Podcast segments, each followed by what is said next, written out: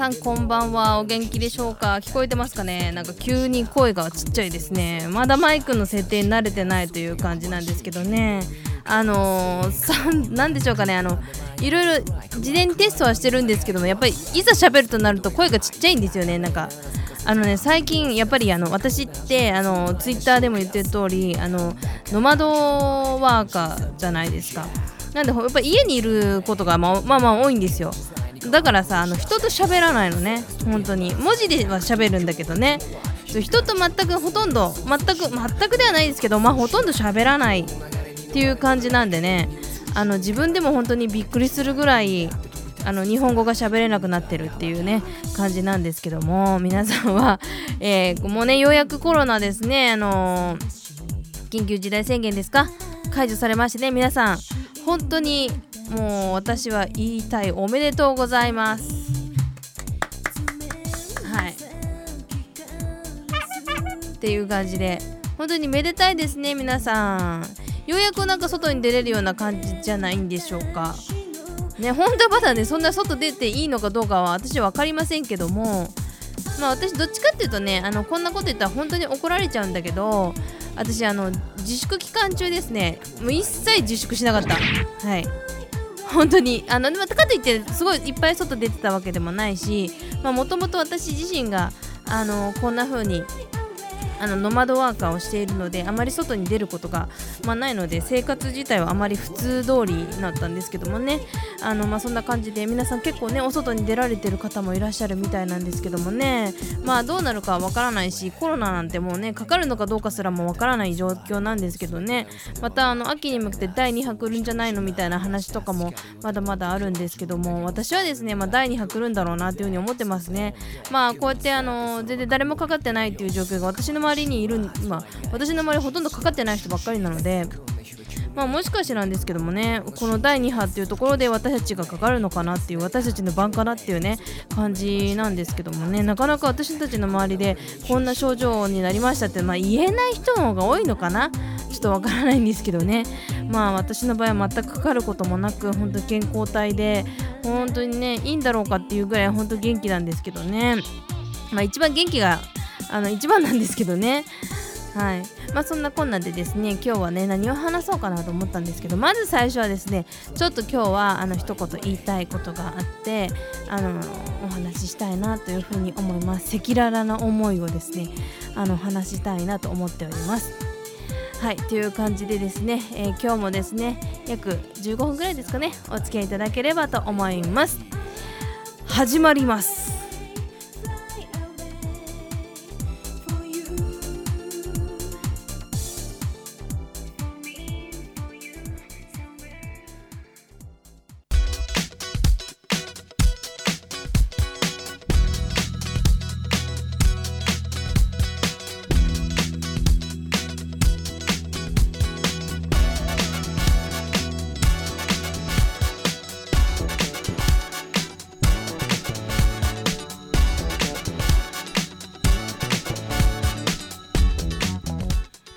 はい改めましてこんにちは。にゃせよマスミンです。よろしくお願いします。これあのね実はこれオープニングでやろうと思ったんですよ。私あのねまあ次の回で話そうと思ってたことなんですけどまあちょっといろいろやってこの音楽をですねこの音楽じゃないな。この効果音を結構使うようなことをしてるんですけども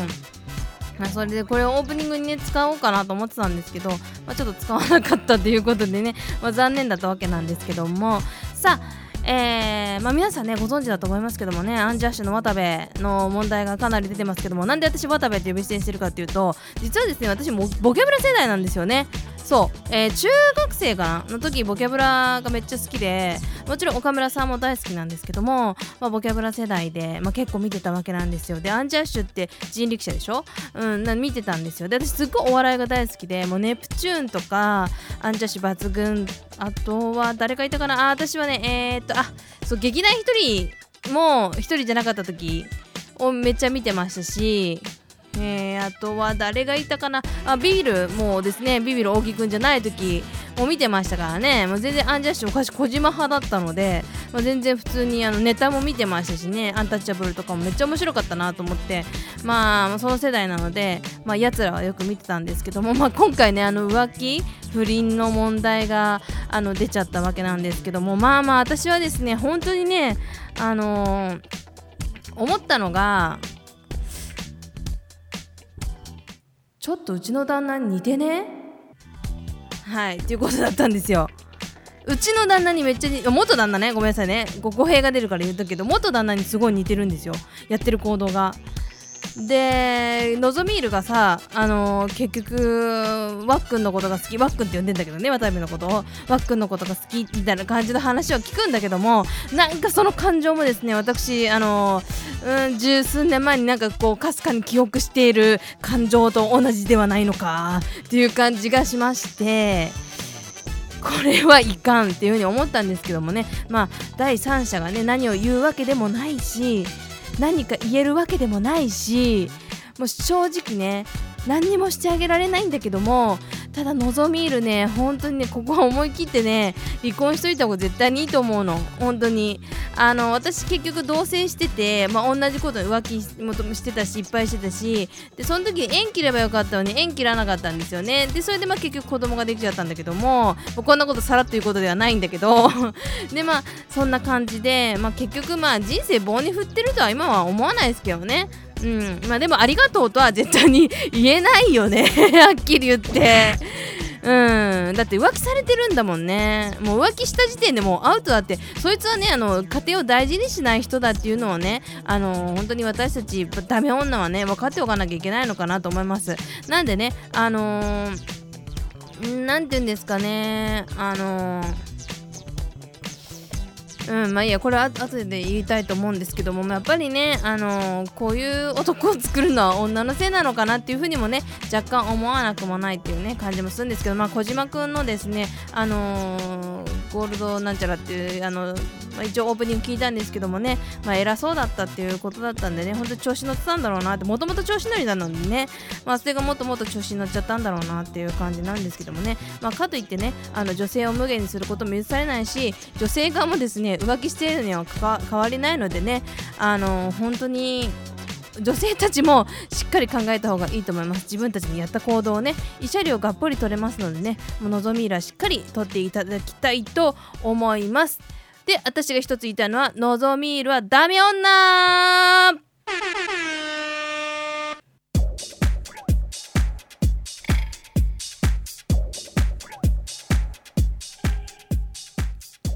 はい、ということでですね、まあ、何気に声が出なかったんだよね。びっくりしちゃって、まあ、開いてるかな？まだ開いてるから？そんなこと関係ない？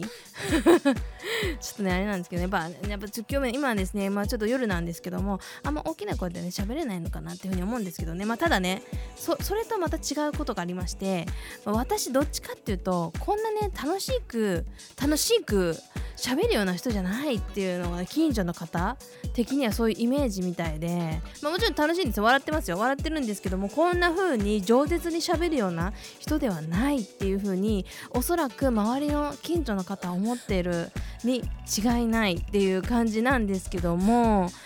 まあまあまあ私もともとネトラジ出身ですので、まあ、マイク振られてしまえばそれ喋りますよね。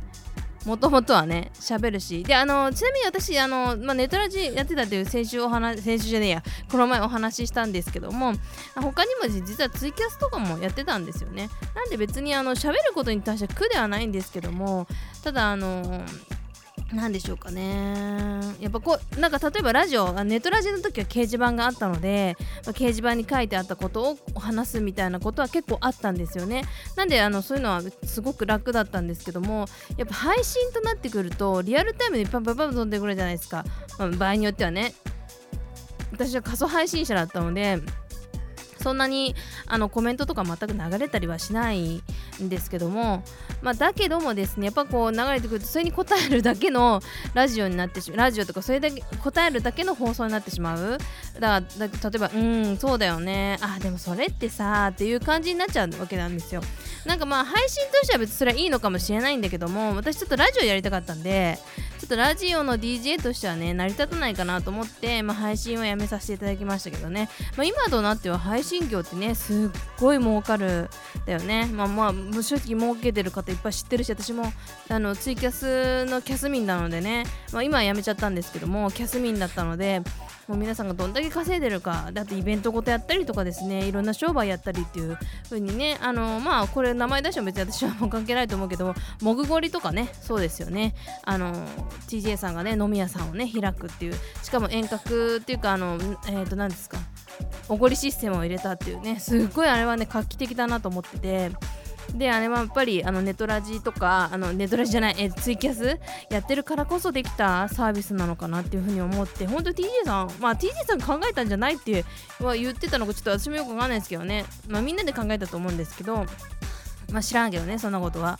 まあ、だとしてもあれはすごくすごいシステムだなと思って結局コロナにも、まあ、勝ってるからね飲食としてはもともとおごりシステム入れてるから要はもうあれはズームキャバクラの先駆けみたいな感じになっていてもうそれがもう23年前かなかな？2年前ぐらいからずっとあったのでもうすごいな TJ さんたちわって思ってやっぱりねあのー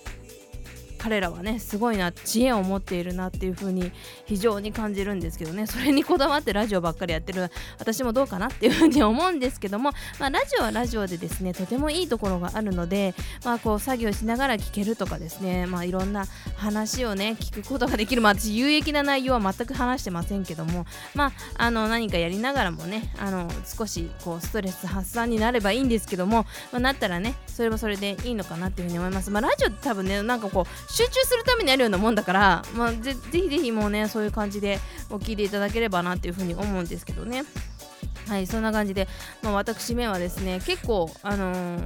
本当はめちゃくちゃおしゃべりだよっていうのことを今日は言っておこうかなっていうふうに思います。そう、えーまあ、6月14日で無事にですね39回目のお誕生日を迎えたわけなんですけどもなんかね40代に向かうっていう風なイメージは今持ってなくててかあの40代に対して私はどっちかマイナスのイメージがないというかもちろんねあの置いてくるのでやっぱりそれで、ね、気になるものはあるんですけどもそうじゃなくて私は何だろう今までにね10代20代30代あ0代とかねあの生きてきた中でのやっぱ結果が出てるのかっていうところがすごい気になっていて40代っていうのはやっぱりあの結果をあの感じていく年なんじゃないかなっていうふうに思ってるので逆に私はすごく楽しいかなっていうふうに思ってます。まあ、私の場合は20代30代がすごくね大変だったので、まあ、40代になるとおそらくもっと楽しいことが待ってるんじゃないかっていうふうに私はすっごく思ってます。まあ、なんでかというと占いでもそうやって言われてるっていうのもあるんだけどね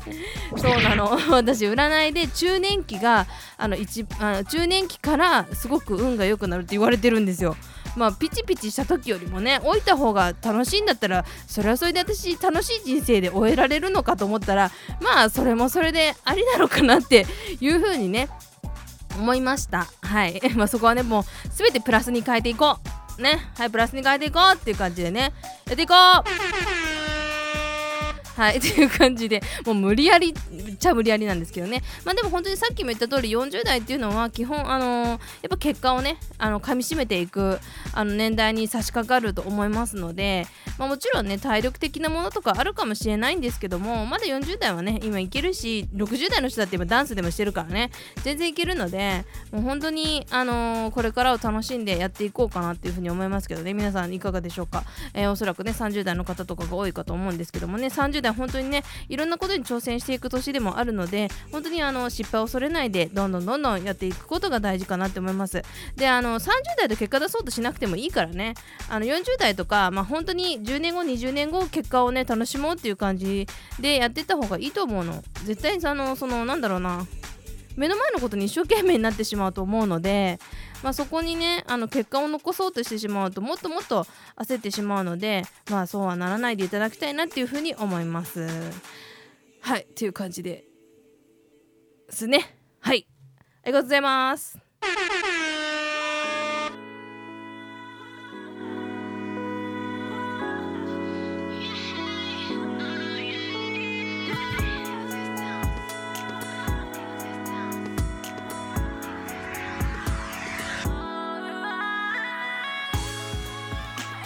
はいということでですね長い間ですね長い間って言っちゃうとおかしいなおかしいおかしい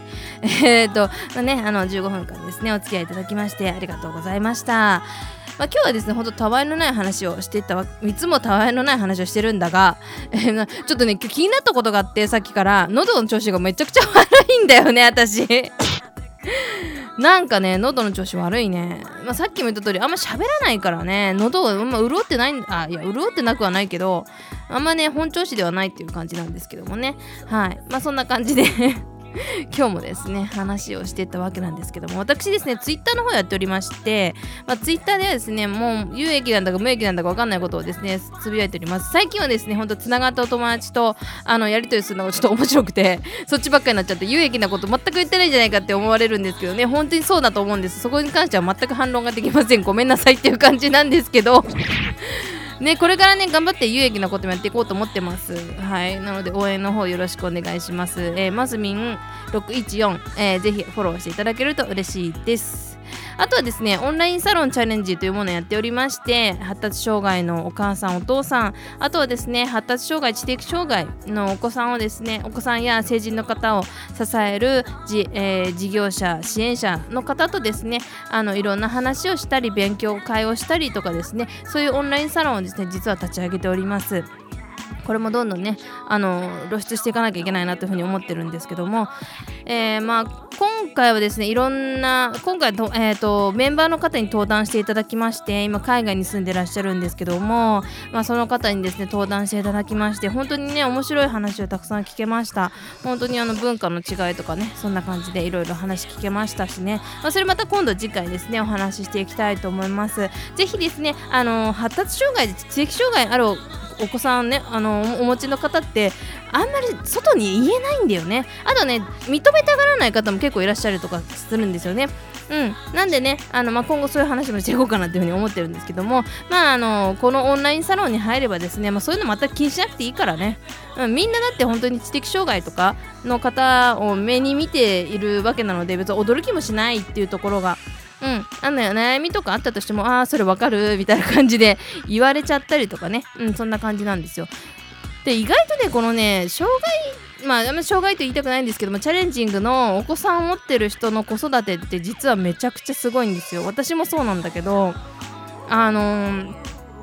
うん、やっぱりあのなんだろうなやっぱ失敗が多いので基本的に。であの相手がね喋らないかったりする、まあ、わけわかんなかったりするので本当に頭フル回転でね子育てしてるので本当に私たちの経験っていうのはまあ他のお母さんにはできない経験をさせていただいてるのかなっていうふうに思っております、まあ、そんなね人たちが集まった、えー、オンラインサロンですね。海外の方もいらっしゃる。海外の方っても海外在住の日本人ね。の人もいますしね。本当いろんな方とお話ししております。まあ、そんな感じでですね、えー、頑張ってやっていきたいなと思いますので皆さんもぜひ今後ともどうぞよろしくお願いいたします。わわ言うとります。お時間です。さようなら。